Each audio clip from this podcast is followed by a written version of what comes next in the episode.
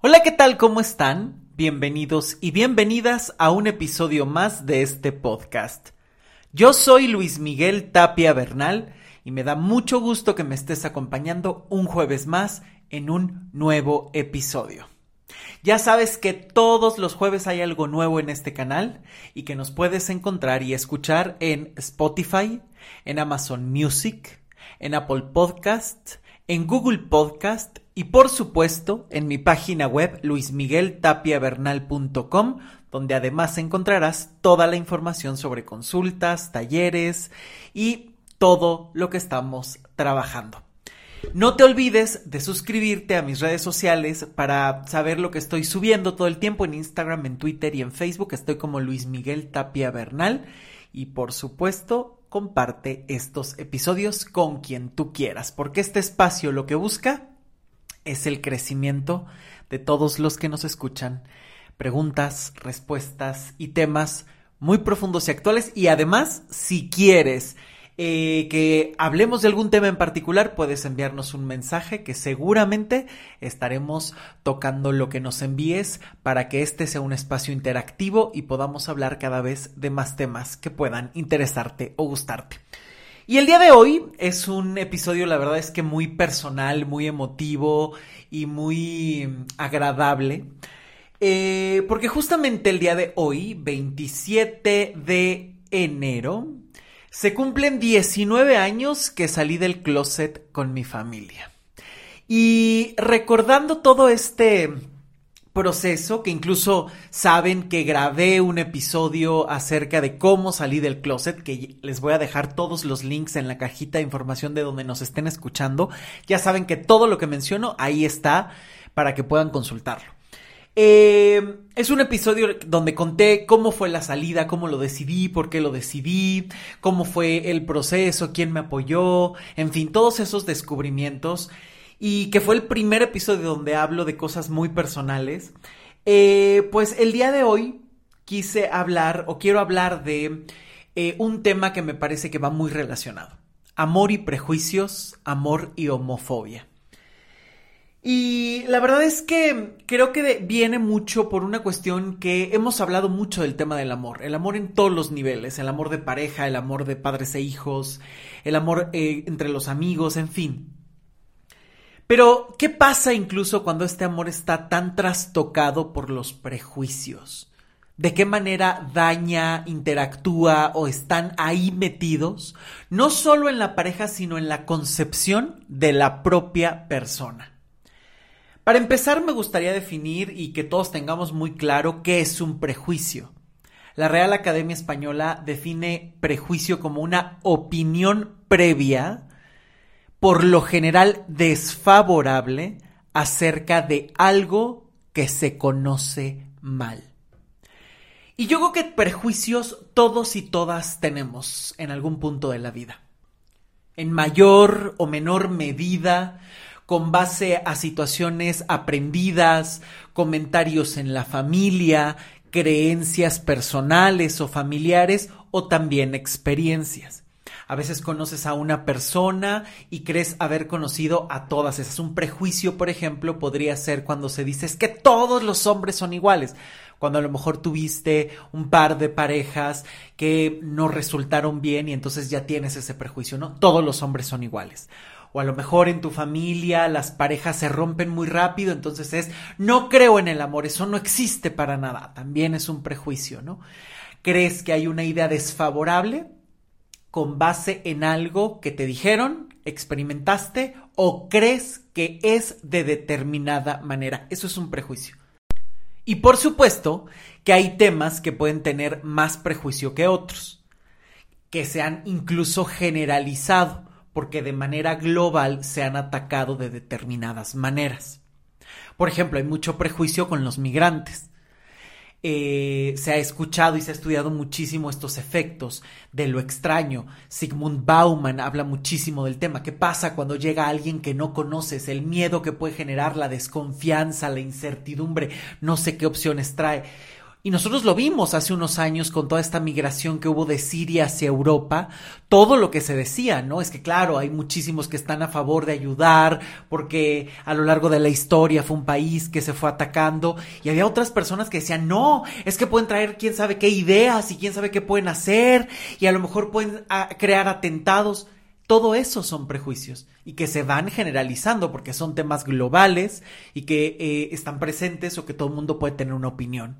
Puede pasar también entre hombres y mujeres, cuando las mujeres realizan el mismo trabajo y reciben un sueldo inferior por prejuicios. Es que es mujer, estos tipos de eh, prejuicios también muy comunes de para qué estudian las mujeres si se van a casar, si se van a dedicar a sus hijos, son prejuicios. Cuando has preguntado, cuando te has acercado a conocer. Y lo mismo pasa con todas estas expresiones de la diversidad sexual esta homofobia, lesbofobia, bifobia, transfobia, que está llena de prejuicios. Creer que los homosexuales pueden ser de determinada manera, que las lesbianas son de otras, y a partir de esos prejuicios se les quita la dignidad, la humanidad o incluso derechos fundamentales, como puede ser el matrimonio, como puede ser el tener y formar una familia, el tener hijos, el legalizarse de determinadas maneras. Todos esos prejuicios pueden estar, ser transversales y estar en todos los campos de sociedad. En la familia, en la escuela, en las leyes, en la política, entre los amigos, pero también dentro de cada una de las personas. No saben la de veces que a uno le cuesta trabajo darse cuenta de esto, porque el problema es que los prejuicios los has vivido tan constantemente y de manera tan, entre comillas, natural, que crees que así es la vida, incluso cuando está en contra de ti. Muchas veces escuché comentarios muy negativos cuando yo era niño acerca de lo que era ser gay. Que si eran personas poco confiables, que si eran personas que se dedicaban solo a la fiesta, que si tenían destinos trágicos. Incluso muchísimas veces ponían como ejemplo películas muy dolorosas que yo no entendía por qué. ¿Por qué tenía que ser ese el destino? Y eso fue lo que siempre cuestioné. Pero por dentro dolía, incomodaba, ponía nervioso, asustaba, porque te hacen creer que es la única forma de vivir y de ser y de poder relacionarte. Este es el problema de los prejuicios, que no solo agreden a las otras personas, los prejuicios también van en contra de ti, con todo lo que has aprendido. Muchas veces puedes eh, recibir estos prejuicios de las personas que más quieres, a través de comentarios, de frases hirientes, de actitudes deshonestas, poco cordiales o incluso violentas. Y que además, en muchos momentos, puedes llegar a creer que son justas, que te lo mereces por ser de determinada manera. En ese punto, el prejuicio ya está muy dentro de ti. Ya lo has tragado, ya lo has interiorizado y lo estás viviendo de una manera que te está envenenando. Y aquí quiero preguntarles a todos, sin importar tu orientación sexual, tu religión, tu edad, tu país, ¿Cuántos prejuicios están dentro de ti? ¿Cuántos de estos prejuicios te están dañando a ti? ¿Cuántos de estos prejuicios se han convertido en un freno en tu vida? En buscar que te conformes con determinadas cosas porque parece que es lo que mereces, o incluso en vivir pagando con tu infelicidad, con romper tus metas, con estancar tu vida por creer que es lo que te mereces. ¿Cuántos de estos prejuicios son un veneno diario para ti y para los que te rodean? Y es que muchos de estos prejuicios han alimentado incluso de las imágenes que vemos en los medios de comunicación. Hoy se habla muchísimo de otros temas, se está buscando la igualdad, se está buscando abrir los ojos ante situaciones que se han creído eh, incuestionables. Hoy se están hablando de muchos más temas. Las series de televisión incluyen personajes gays, el cine tiene personajes gays con finales felices. Se va normalizando la vida la diversidad. Y eso es lo que tiene que ocurrir. Porque todas esas imágenes, todas esas palabras, están moviéndose dentro de ti. Y todos esos prejuicios que te rodean también están marcando la forma en la que quieres o puedes amar, la forma de relacionarte e incluso sentir lo que mereces y lo que no mereces. Y quiero analizar este punto porque muchas veces en la familia se da una aceptación a medias. La típica frase homofóbica, transfóbica, lesbofóbica, la típica frase de yo acepto a los gays, yo acepto a las lesbianas, yo acepto a los trans, pero si hay un pero, hay prejuicio, punto. No hay más que decir. Porque aquí hay que ser muy claros. ¿Qué? ¿Qué pero le vas a poner? ¿Que en tu familia no? ¿Que lo puedes aceptar afuera pero dentro no? Eso no es aceptar, eso es cerrar los ojos. Y hay un prejuicio muy profundo. Y el problema es que empezamos a cuestionar la diversidad sexual. Bueno, pero ¿por qué te hiciste gay? ¿Te hiciste? ¿Y tú te hiciste heterosexual? ¿No es parte de tu naturaleza? Porque nadie te lo exigió.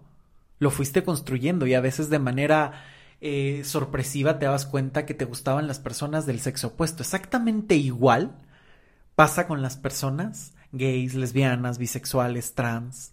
Exactamente igual. Se va construyendo, te vas dando cuenta de cómo lo quieres vivir, pero la orientación sexual, tu atracción, es parte de ti. Es algo que no eliges. Y que por tanto no es ni un pecado, ni un delito, ni algo de lo que te tengas que avergonzar. Lo que no entendemos es que quien debería de sentir vergüenza es la persona que prefiere juzgar, enjuiciar, lapidar y dañar a alguien en lugar de abrirse al amor y a nuevas ideas. Porque hay muchas cosas que de las otras personas pueden no gustarte, pero cuántas de esas, si las sabes cuestionar, si abres la mente y el corazón, puedes llegar a otros muchos lugares. Y por eso es que siempre digo que ahí están los prejuicios, porque pasa mucho. Este tipo de ideas de, pero, pero, ¿por qué te hiciste? ¿Pero por qué eres gay? ¿Pero por qué llegaste a esto? ¿Pero eh, en algún momento te abusaron? Pero son una serie de prejuicios, de ideas que a veces pueden ser incómodas, hirientes y absurdas. No, bueno, es que aquí están todas esas ideas de psicoanálisis de antaño, barato y retrógrada, de es que tenía más presencia de la madre que del padre, es que se juntaba más con niñas que con niños y él era niño, entonces desde ahí como que se pudo haber confundido. Eso no es una confusión y es algo que se debe de entender. Es parte de la naturaleza de cada quien con quién te quieres relacionar. Porque incluso en lugares tan hostiles, donde hasta las familias están en contra de la diversidad sexual, ¿quién aceptaría ser gay o lesbiana solo por diversión? Un bisexual, ¿quién lo haría? Nadie. Te ahorrarías el tema, te ahorrarías el conflicto. Por supuesto. Porque si con eso me van a enjuiciar, me van a molestar en la escuela, bueno, paso. Y eso lo viví. Lo hablo porque lo viví, porque para mí era un infierno ir a la escuela. Para mí era un infierno hablar y sentirme incómodo porque no tenía la voz de tenor que se estaba esperando. De Plácido Domingo para poder hablar súper masculino con todas estas ideas. Que no me gustaban mucho los deportes o que era incómodo y desde niño recibía acoso hasta de las propias maestras de educación física donde me decían que por qué no jugaba con la pelota, que por qué no me aventaba, cuando a mí no me gustaba, ni siquiera me interesaba, y me hicieron sentir culpable. Es que así no actúan los hombres, es que eso no hacen los niños, es que tú tendrías que ser rudo y violento. Son dinámicas que estuvieron ahí, y que a lo largo de los años, gota a gota, van llenando el vaso, y te van llenando de miedo y de inseguridad y te hacen creer que, claro, efectivamente el problema eres tú, que tendrías que ser rudo y aventarte a jugar a la pelota y aventarte con los amigos. Y entonces, claro, el problema es que tú no lo haces. no que los otros te critican. Y después te dicen que eh, tendrías que ser de determinada manera, vestirte de determinada manera, hablar de determinada manera. Inclusive esta parte de... Yo, yo incluso recuerdo mucho que me pasaba que, que decían el... Pero es que tienes que fijarte en las mujeres. Busca una mujer que te guste. Y de manera natural mi mirada se iba hacia un hombre. Porque es parte de mi naturaleza y si tú no lo logras entender, el problema no es mío, es tuyo. Y esto hay que comprenderlo y hay que entenderlo de raíz, porque no es una imposición, es comprender la naturaleza de las otras personas. Porque si analizamos la diversidad de personas, hay hombres o mujeres que todo el tiempo estuvieron en contextos heterosexuales, vienen de una familia heterosexual, a lo mejor las eh, mujeres jugaron con muñequitas y los hombres con carritos y pelotitas y estas ideas de género tan marcadas, tan retrógradas incluso. Y entonces ahí también pudiste haber sido gay o lesbiana, porque la educación no marca la orientación sexual. La orientación sexual es parte de tu naturaleza y lo único que estás aprendiendo es a vivir libre o a vivir con culpa, no hay más. O vives sintiéndote culpable y lo ocultas y te sientes incómodo en tu propia piel, o eres libre y lo puedes expresar con todas sus letras y con todas sus palabras. Porque también estoy un poco en contra de esta idea que es eh, solamente para encontrar la libertad tienes que salir del closet y hablarlo y gritarlo a todos los cuatro vientos. Yo creo que no es así. Porque hay contextos que pueden ser muy violentos, muy incómodos o peligrosos y cada persona tiene su propio contexto y hay que respetarlo. Pero creo que por lo menos se tiene que concretar mínimo dos elementos en una salida del closet ante alguien, es ante ti mismo, ante ti misma, saber reconocerlo y decir, esto soy. Y dejar de luchar contigo. Eso es lo más importante. Dejar de luchar y de decir, es que a lo mejor pude ser alguien más, es que estoy decepcionando a las personas, es que esto no es lo que querían mis papás, mis hermanos, mis amigos. Nadie puede cumplir las expectativas de las otras personas, nadie, nadie. Y esto es lo que nadie nos dice, porque estamos en sociedades que todo el tiempo nos han enseñado solo a reproducir, no a producir libertad, no a ser lo que cada uno quiere ser, sino estar repitiendo el patrón. Estudias, te casas, tienes una familia, te mantienes, te jubilas, tienes achaques y te mueres. Pareciera que ese es el guion que hay que repetir, que hay que reproducir, en lugar de crearte tu propia realidad que a lo mejor no quieres casarte, que a lo mejor quieres viajar por el mundo, que a lo mejor quieres eh, dedicarte a hacer pasteles o tener eh, y acumular bienes raíces. Esa es tu decisión. ¿Qué te causa placer a ti? Y no le vas a poder dar gusto a nadie. Por eso es que considero que, que ese elemento, el primero, el aceptar lo que eres, es lo más importante. La primer salida del closet que tienes que dar es contigo. Y la segunda es con alguien de confianza y lamentablemente no siempre se da con la propia familia.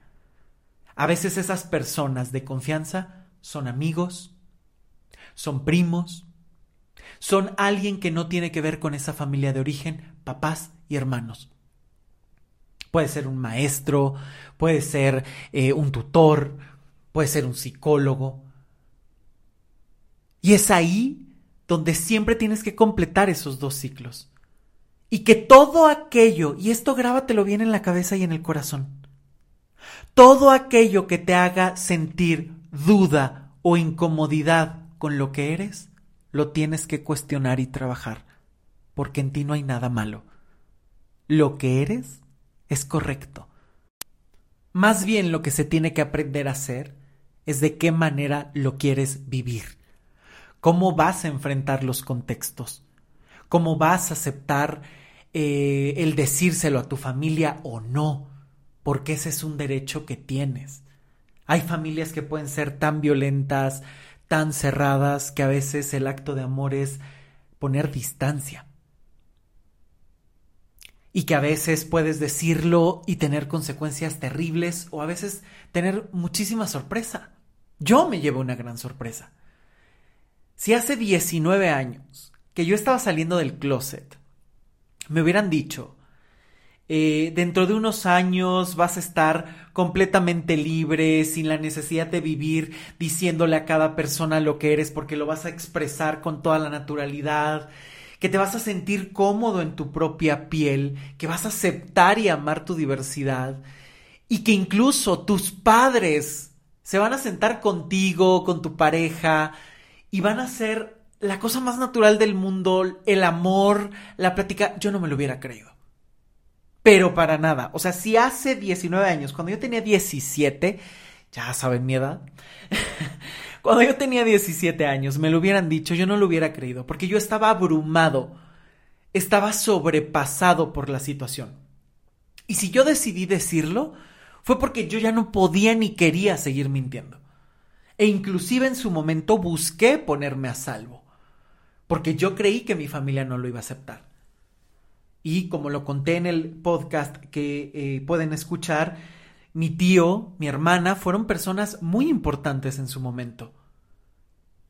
Que me resguardó mi tío, que mi hermana siempre fue cómplice y siempre fue alguien que me dijo está bien, o que incluso en algunos momentos llegaba a cuestionar ideas de mis papás.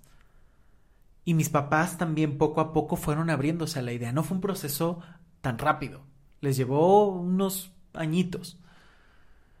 Y poco a poco fueron quitando todos esos prejuicios, esas ideas que les habían metido a lo largo eh, la sociedad, su propia familia o hasta sus propias creencias. Porque a final de cuentas yo no cambiaba, yo seguía siendo el mismo hijo. El mismo hijo que le gustaba la música, que le encantaba leer, que le encanta viajar. Soy el mismo. Eso no cambiaba en la forma en la que yo pensaba. Los prejuicios sí te pueden cambiar y destruir la forma en la que puedes vivir. Eso claro que pasa. Cada vez que te sientes culpable, cada vez que crees que, estás decepcionando, incomodando a los demás. Y que incluso crees que hasta tu propia felicidad les puede incomodar a otros. Pero inclusive si lo vemos en esa fórmula hay que tener algo muy claro, ¿no? Si tú destruyes tu vida y eres infeliz, eso no va a cambiar las ideas de tu familia. Entonces hay que elegir el mal menor. Si cambiamos la, ecuación y por lo menos tú eres feliz, aunque tu familia no cambie, por lo menos no se pierden en dos situaciones, se pierde solo en una. Así que lo mejor será que hagas tu vida con lo mejor que puedas. Y que aquello que te duele, te incomoda, te hace sentir mal dentro de ti, lo puedas trabajar, lo puedas cuestionar a través de información, a través de acercarte a otras personas, a través de ver documentales, videos cortos, a través de ir a terapia. Creo que la terapia tendría que ser algo básico para todos y todas en todos los momentos de vida cuando lo necesites. Porque es la mejor forma de conocerte, pero también es la mejor forma de encontrar herramientas y soluciones a todos esos problemas. Y claro que yo también hice mucha terapia, en distintas cosas. Desde que estaba en la universidad leía libros, me informaba, tomé infinidad de cursos sobre género, diversidad sexual, buscaba esa información, cuestionaba por qué la gente piensa así, por qué mi familia no me aceptaba en determinado momento. Y era una forma de irme llenando de esa información que tarde o temprano también la tienes que aterrizar emocionalmente, porque también he visto muchísimas personas que están llenas de conceptos y que incluso puede ser una guerra interna, hasta esta necesidad de eh, llevar esa, esas ideas casi para golpear a otras personas, en lugar de generar esos puentes de igualdad, de respeto, de diálogo, de información. Y que por mucho tiempo para mí fue una salvación el informarme, el ver películas, el saber que había otros destinos, y el simplemente, simple, el simple hecho de cuestionar hasta los lugares. ¿No? ¿Por qué tenía que ir solo a lugares de gays? ¿Por qué tenía que estar solo en ese lugar? Claro, estamos hablando de hace 19 años. La sociedad ha cambiado muchísimo en 19 años. ¿Qué falta? Sí. Hay muchos prejuicios que todavía toca cuestionar, tirar y romper. Porque son justamente esos prejuicios los que muchas veces están dentro de las relaciones de pareja, dentro de las relaciones de familia y terminan generando más dolor. No es la orientación de tu hijo la que causa dolor o incomodidad, son tus prejuicios. No es el que tu compañero o tu compañera sean trans, son tus prejuicios lo que hace que la dinámica de trabajo sea incómoda, fastidiosa o tensa. Son tus prejuicios, no la diversidad de la otra persona. Porque muchas veces estamos tratando de que las otras personas se encajen en nuestro cuadrado mental, en lugar de conocer y experimentar a las personas. Si algo no te gusta, tratar de negociarlo y si no, poner un límite claro. Pero un límite respetuoso. Y sabiendo qué lugar es. Estás en el trabajo con alguien, a ti qué te importa con quién se acuesta o cómo se viste. Te debe de importar de qué manera soluciona o de qué manera aporta al trabajo en el que estás. Todo lo demás son tus prejuicios, están en tu cabeza y en tu corazón, y quien se tiene que hacer cargo de esto eres tú, no la otra persona. Porque entonces es aquí donde siempre estamos echando la responsabilidad a lo exterior. Es que el otro es el raro, es que la otra es la que se viste así, es que el otro es el que se enamora de no sé quién, es que la otra venía agarrada de la mano. Claro, el amor se expresa así. Inclusive hace poco, en enero, a principios de este año, 2022, eh, en Six Flags México, hubo una eh, situación homofóbica donde se le pide a una pareja gay que se dio un beso y que caminaron de la mano, que abandonaran el parque con la justificación de que era un parque familiar. ¿Que solo hay una forma de ser familia? ¿Solo es papá, mamá, hijo e hija? Entonces tienen dos hijos ya no encajan. Si tienen dos hijas ya no encajan. Por Dios, la diversidad es mucho más grande. Es enorme. Dos hombres, dos mujeres, una sola mujer con los hijos, un solo hombre con los hijos, los hijos que viven con los padres. Hay muchísima diversidad. Que no quepa en tu mente, el problema no es la sociedad, el problema es tu mente es que no te abres a conocer el mundo tan grande y que solo estás mirando y conociendo el mundito que te rodea a ti. Y perdón, pero esa no es la vida. La vida es mucho más grande que eso. Ahora inclusive cuestionemos esos prejuicios. ¿Cuántas veces no se dice, bueno, es que los gays se la viven de fiesta, es que las lesbianas son muy rudas? A veces no es la respuesta un medio hostil. A veces el no saber expresar cuántos hombres no son alcohólicos precisamente heterosexuales, hombres heterosexuales que son alcohólicos precisamente porque jamás han sabido expresar sus emociones. Y la única salida que han tenido es cuando están borrachos para poder llorar, para poder gritar o para poder sacar todo el enojo que traen dentro. ¿Cuántos no lo han hecho así? ¿Cuántas personas nos han tenido que convertir en alguien rudo o ruda precisamente para poner límites a las otras personas y no morir ahogados en los prejuicios y en la violencia de los demás. Pero claro, cuando solo se ve la moneda de que te incomoda la vida del otro, vas a encontrar todos los prejuicios. Su forma de vestir, su forma de hablar, por qué se abrazan, por qué lo hacen en frente de los niños, pues porque se aman. Qué bueno que los niños aprendan desde muy pequeños que hay diversidad y que hay amor, y que si ellos pertenecen a la diversidad sexual, siendo incluso heterosexuales, pueden tener opciones y pueden sentirse libres y seguros en una familia y en una sociedad que los va a aceptar como sea. ¿Qué mejor mensaje que darle eso a los niños? Esa libertad, ese amor, ese respeto a los demás, a lo diferente, a lo incomprensible, a lo nuevo, precisamente por estar abierto a conocer nuevas ideas, nuevas opciones y nuevas formas de vivir e incluso de sentir. ¿Te has preguntado cuántos prejuicios viven las personas en soledad y en silencio? Esto es una tortura, porque a veces el no hablar lo que eres te empieza a carcomer y te llena de miedos, y ese miedo se vuelve cada vez más grande, se vuelve exponencial. Muchas veces incluso a las personas, a mí me pasó, deseas no ser gay, te crees raro, buscas cambiar, te pones metas absurdas de me voy a fijar más en las mujeres, eh, tengo que hacer que me guste tal cosa o tal deporte. Incluso si crees en algo, empiezas a rezar por no ser gay. Pero eso no pasa. Y es muy fácil que esos prejuicios siembren odio. Porque hay una delgada línea entre el prejuicio y el odio. Muy delgada, casi invisible. Es muy fácil pasar del prejuicio al odio. Y el odio destruye. Destruye familias, destruye sociedades, destruye personas. Porque desde dentro empieza a, empiezas a implosionar. Y esto es terrible. Porque entonces el no decirlo se convierte en una herramienta que cualquier persona puede usar a su favor. Que te pueden chantajear, que te pueden manipular, o que incluso si entras, por ejemplo, en una relación de pareja donde tú no te aceptas, la otra persona, si se aprovecha de eso, puede ser sumamente destructiva. ¿Cuántas veces no hemos conocido relaciones de cualquier orientación sexual donde uno de los integrantes de la pareja es tan ruin que se aprovecha de los secretos o debilidades de su pareja, de la otra persona, y los usa a su favor? Es que nadie te va a querer, ve, nadie te quería en tu familia. ¿Ves? ¿Tú cómo vas a conocer a otras mujeres siendo lo que eres?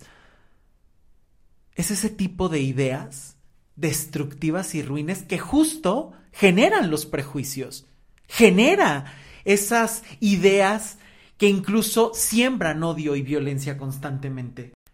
Porque te hacen sentir incómodo contigo, porque te hacen creer que el problema eres tú. Imagínate lo que es crecer sintiéndote el problema. Imagínate todo lo que tienes que limpiar, toda la basura, la mierda que tienes que tirar, que te han sembrado por años.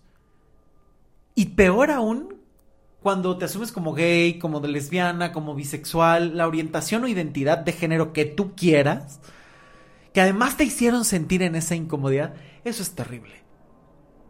Porque no solamente es cómo acomodo lo que soy, sino qué de lo que me dicen es cierto o no.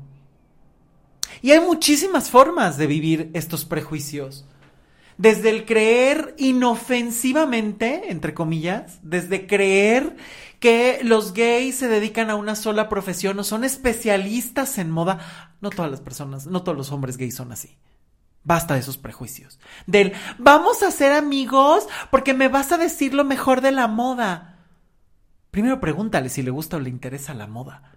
O si tiene ganas siquiera de compartirlo contigo. Porque muchas veces a partir de ahí se generan las aceptaciones. Esas homofobias pasivas u ocultas. Ay, es que es gay, le tiene que gustar la moda, entonces vamos a ser los mejores amigos porque me va a decir que me voy a poner. ¿Es en serio que eso es lo único que te va a unir a la persona? No importa cómo piensa, cómo siente, qué tipo de ideas o de emociones tiene dentro. ¿Eso no importa? ¿Es en serio que esa es la única superficialidad? ¿Esa es la idea que puedes generar? Fíjense cómo son esos pequeños prejuicios incómodos. Hasta los más grandes que, claro, hay personas que creen que pueden golpear o asesinar a alguien por la diversidad sexual. Y que pasa mucho y que son crímenes. Y son absurdos. Y todavía, en su cabeza, creen que son justos. No hay peor delito y peor enfermedad que esa. Por eso incluso a veces es incómodo decirle homofobia y demás. No llamemos fobias o trastornos a las cosas retrógradas, porque son ideas de antaño, y la sociedad y la vida evolucionan, por si no te has enterado. La vida va hacia adelante. Y cada vez hay que ser más inclusivos, hay que estar abiertos a todos esos cambios en todos los niveles y más en este momento de vida, donde la tecnología, la forma de comunicarnos, las relaciones humanas están en constante ebullición, transformación y cambio. Mucho más la forma en la que podemos amar. Y que si tú eres capaz de sembrar odio, eres una bomba de tiempo para ti y para la sociedad. Y el problema es que se expone al diferente, a la diferente, y se ocultan los prejuicios. Pareciera que el que tiene prejuicios está justificado. Inclusive a veces lo tienes que comprender. Bueno, es que no le enseñaron. Bueno, es que es de otra época. Bueno, es que mira, tiene otras ideas pues que las cambie. Que se acerque, platícale tú. O simplemente no puedes con ellas, no te interesa cambiarlos, por lo menos cállate. Porque seguro también tú tienes algo que a otras personas no les va a gustar. Inevitablemente. Porque nadie le va a gustar a todas las personas en todos los niveles. Nadie es monedita de oro como se dice en México para caerle bien a todo mundo. No se puede. Así es que incluso hasta tú, que a lo mejor estás creyendo que tienes la vida impecable o intachable, seguro tienes cosas o actitudes que le molestan a otras personas. Dejemos de generar divisiones. Generemos respeto. Enseñemos respeto a todas las personas. Enseñemos amor, enseñemos diversidad, que es lo de hoy. Dejemos de estar viviendo y metiendo a las personas en conceptos o en ideas únicas e indivisibles. Se puede ir aprendiendo. En un principio, claro, todos estamos con estas ideas. Yo mismo tuve que limpiar infinidad de homofobia que había dentro de mí. El sentir que yo valía menos por ser gay, el sentir que, claro, la gente se podía burlar porque no era el de la voz masculina o el superatlético que todo el mundo esperaba. Lo tuve que limpiar. Me tuve que dar cuenta que como soy está bien. Y que todo el trabajo que he hecho me ha hecho sentir cómodo conmigo, con la forma en la que hablo, con la forma en la que pienso. Y que si algo no me cuadra y que si algo no me gusta, lo cuestiono, me informo, trato de encontrar ideas. Y siempre el estar abierto a nuevas ideas es muy enriquecedor. Todo el tiempo. Y creo que esa es la mejor manera de, de ir creciendo de que realmente puedas conocer. Porque si no, de verdad, muchísimas veces está hasta dentro de las relaciones de pareja, y yo lo viví mucho. Parejas que no sabían su familia y que incluso tenían que llegar y fingir. Parejas a las que les habían dicho, está muy bien que seas gay, pero no se lo digas a tus sobrinos y mucho menos te beses enfrente de ellos porque son niños ese tipo de ideas que estaban ahí muy presentes y que incluso todos lo veían como algo natural, incluso hasta decían, wow, es que mi pareja, eh, es que mi familia me acepta. Y entonces empiezas a conformarte a veces con pequeñas migajas. Yo no sé, porque a lo mejor no soy como tan conformista y creo que siempre he buscado esta parte. Yo la verdad es que siempre estaré agradecido también con la apertura que han tenido mis padres porque todo aquello que no pudieron comprender en su momento lo han ido transformando de una manera muy amorosa. Yendo a terapia, viendo películas, leyendo información, platicando entre ellos, abriéndose a mirarme de otra manera, mirarme a mí, no a sus prejuicios. Y para mí fue muy reparador. Pero incluso muchísimas veces me he preguntado, bueno, ¿qué hubiera pasado si mis papás nunca me hubieran aceptado? Que se hubieran mantenido como en ese primer día de no lo podemos comprender, esto no es lo que nos enseñaron, estás mal. ¿Qué hubiera pasado si se hubieran quedado en el tú no eres eso? Porque a lo mejor ni siquiera se atrevían a, a mencionarlo. ¿Qué hubiera pasado? Para mí hubiera sido muy duro. Porque obviamente es una herida constante que alguien a quien tú amas no sea partícipe de tu vida o que incluso pueda enjuiciarte o sentirse incómodo contigo. Claro que es muy doloroso. Pero hubiera transitado a buscar esa alternativa de decir, bueno, ¿de qué manera puedo vivir siendo yo? Porque no lo puedo cambiar. Esto es lo que soy. No se puede cambiar. Todos esos absurdos de eh, estupideces, porque no hay otra forma de decirlo, delitos en muchísimos países y ciudades de querer cambiar la orientación de otras personas es eso, una estupidez, una violación a los derechos humanos una violencia y una cuestión indigna contra las personas. ¿Qué hubiera pasado si se hubieran quedado así? Yo estaría buscando completamente de qué manera tener una vida lo más libre para mí. Porque además creo que cuando conoces la libertad es muy difícil regresar a la esclavitud. Te empieza a gustar la libertad. Aunque claro, la libertad tampoco gusta porque siempre tiene un precio. La esclavitud es gratuita, la tienes ahí, no pagas. Pero la libertad siempre tiene un precio. Y creo que esto es algo que tienes que ir asumiendo poco a poco. Y que no es un proceso de la noche a la mañana, de hoy salí del closet y, ah, me adueñé de todos los espacios. No, esto es algo que es gradual, porque así como lo fuiste aprendiendo, también hay que irlo desaprendiendo. A lo mejor no al mismo ritmo, porque no te vas a echar 20 o 30 años, pero sí puedes ir cuestionando, mirando y sobre todo, por eso es tan importante contar con otras personas para que te hablen de otras ideas, para que te muestren otras realidades. Y ha venido aquí muchísimas personas que llegan a consulta y que me dicen, es que mis papás no me aceptan, es que se los he dicho de mil maneras, eh, es que se los he hecho saber, es que me he acercado a ellos, les he abierto el corazón y siguen igual.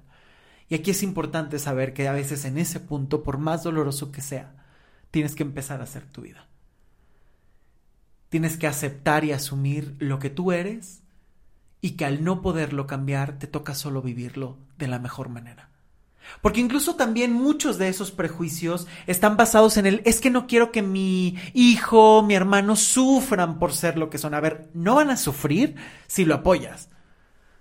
Porque quien se siente respaldado florece. Tus raíces te fortalecen.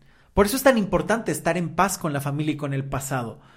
Y que claro, hay cosas que no se pueden cambiar y hay cosas que están ahí, pero que puedes aprender a relacionarte de otra manera o a posicionarte en lugares mucho más libres, mucho más auténticos, mucho más amorosos y mucho más favorables para ti. Pero a veces cuando estás tan dentro del problema no lo puedes ver, por eso es necesaria la ayuda externa, para que te ayuden a poner en perspectiva las cosas. Y claro, teniendo en cuenta el contexto en el que estás que a lo mejor lo, no puedes decirlo porque, eh, no sé, a lo mejor hay hasta peligro de violencia o de muerte. Y entonces a lo mejor hay que buscar las mejores opciones para eh, poder ponerte a salvo. Porque siempre lo primero que hay que hacer es tener la integridad cuidada, siempre. Lo más importante es eso, cuidar tu integridad física, mental, emocional. Porque incluso muchas veces se te puede ir la vida tratando de quedarte ahí con esas personas a cambiarle la mente. Y ni avanzan ellos, ni avanzas tú. Está bien que les acerques información a las personas, está bien que busques que tengan otras ideas, pero si no quieren, tampoco puedes desperdiciar tu vida esperando que cambien y acepten.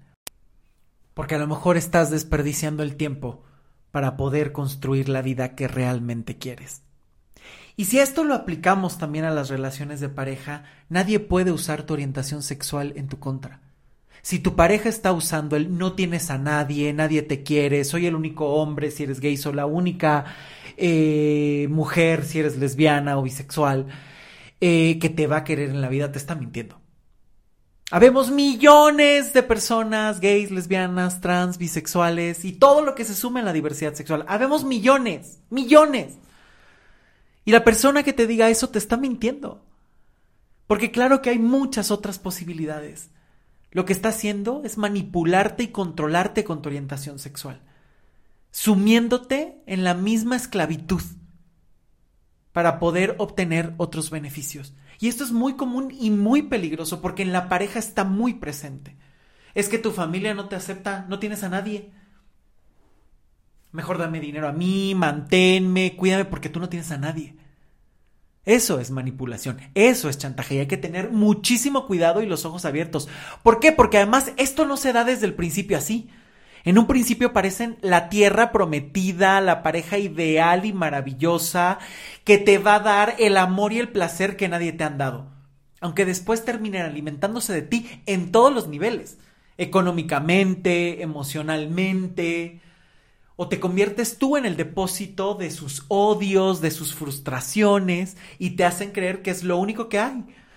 Porque claro, a lo mejor terminar la relación y volver a empezar una nueva implicaría abrirte un poquito o empezar a cuestionar pequeños miedos. Y claro, crecer tiene un proceso y a veces cuesta, y cuesta mucho. Pero quien no crece le cuesta más, porque le cuesta la vida. Y algo que me gustaría platicar también es el punto de que hasta qué punto entra el egoísmo. Y algo que hay que tener muy claro es que ser egoísta no es vivir tu vida. Ser egoísta es esperar que los demás actúen como tú quieres. Eso es el egoísmo. Si tu mamá, si tu papá, si tus hermanos te están diciendo tienes que ser así para que te acepte, el problema es de ellos, no tuyo. Los egoístas son ellos que tú quieras vivir tu vida para encontrar tu propia satisfacción con respeto a ti, en igualdad de condiciones en tu relación de pareja, buscando el crecimiento, el desarrollo. Eso es lo que te toca hacer en la vida. Para eso estamos aquí, para construir una buena vida y si no sabes cómo, a pedir ayuda. Deja de perder el tiempo. Deja de desperdiciar tu vida. Deja de creer que mereces lo peor. No tienes que pagar por lo que eres. No tienes que pagar por la diferencia. No tienes ni debes. Todo aquello que no puedes cambiar de ti, no puedes pagarlo ni debes. Es como si te sintieras incómodo por tu color de piel, tu estatura o haber nacido en el país que naciste. Son cosas que no eliges, que están ahí, que están dadas, que son tuyas y que hay que aceptar. Que no hay otra forma más que reconciliarte y aprender a manejarlas. No hay otra. Deja de cuestionar por qué soy así, qué me hizo así, podré cambiar. No, Puedes cambiar la forma en que lo enfrentas, puedes cambiar la forma en que lo ves, puedes cambiar la forma en que lo vives, pero no puedes cambiar el origen, no puedes cambiar tu orientación sexual. Eso no se puede. Y esto hay que dejarlo muy claro, porque te han envenenado por muchos años con prejuicios, con la condicionante de primero tiene que estar la familia antes que tú, primero tienes que hacer felices a los demás antes que tú. Y ahí viene el problema, porque es muy fácil desconocerte a ti en nombre de permanecer en una familia que ni crece ni te deja crecer. Porque muchas veces quien se queda eternamente con la familia y no sale al mundo, lo único que hace es marchitarse. Hace 19 años emprendí un viaje para asumir y decir lo que soy. Primero lo dije a amigas muy importantes y muy cercanas. Fue muy difícil pronunciar las palabras. Me daba vergüenza. Me daba miedo. Tenía mucho, mucho miedo. No sabía con quién podía confiar y con quién no. Llegué a creer que todo el mundo era igual o que todo el mundo pensaba igual. Hasta que poco a poco empecé a romper esas barreras y empecé a decir lo que era, y las otras personas empezaron a reaccionar de maneras amables, cariñosas. Y fue ahí donde empecé a ver que había otro mundo, donde hay de todo y donde también puedes encontrar grandes aliados, grandes amigos, grandes maestros, grandes protectores. Y eso es hermoso. No lo cambiaría. Hoy, 19 años después, es un camino que tenía que hacer, que agradezco cada proceso, las lágrimas que estuvieron ahí, todo ese miedo, que he tenido que cuestionar y que he tenido que trabajar y que hoy puedo comprender incluso, o me ayuda a comprender incluso experiencias de alguien más.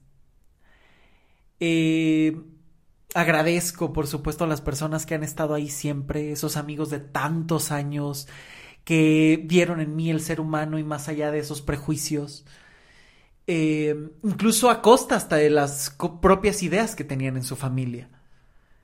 Eh, el darme cuenta que hay muchísimas personas que saben darle un lugar a la orientación sexual, que es parte de una vida y no toda la vida y no toda una eh, forma de ser, sino es una parte de ti. En esa diversidad y ese universo lleno de colores que eres tú mismo, tú misma. Que siempre estaré agradecido con esa apertura de mis papás, porque lo he visto en muchas otras familias, en muchas otras personas, que los padres y las madres se quedan aferrados a esas ideas y que pasan años y años y años en el silencio, en la cerrazón, en el odio, en la vergüenza, y que lo único que se consiguió fue que esos prejuicios separaran a las familias y quedara como una herida muy grande. Por eso es que lo agradezco y agradezco ese trabajo, porque además fue el que mis padres se atrevieron a crear, a construir, a hacer la aceptación, que fueron por ella. ¿Por qué? Porque fue en nombre del amor, porque buscaron que el amor ganara y que hoy tienen otra perspectiva amorosa, cuidadora y hermosa mi hermana que ha sido una gran aliada desde siempre para poder platicar de muchísimos temas con toda la naturalidad del mundo, que desde chicos teníamos conversaciones tan ricas, tan naturales, que me vio crecer, que incluso cuando éramos niños y yo quería jugar con algo de niña, ella me lo prestaba y entonces ahí teníamos esos códigos donde hacíamos esos juegos que en un principio tenían que ser muy ocultos porque si no estaban mal vistos para los demás. Y que hoy hasta lo recuerdo con mucho cariño, gracias a que se ha despejado todo ese miedo, todo ese dolor, toda esa angustia que podía estar a lo largo de esos años. Por supuesto a todos los maestros y maestras de vida que he tenido, personas que me han enseñado a través de los libros, a través de sus pláticas, de sus miradas, a través de la aceptación y a través del trabajo personal, a saber que hay otras alternativas.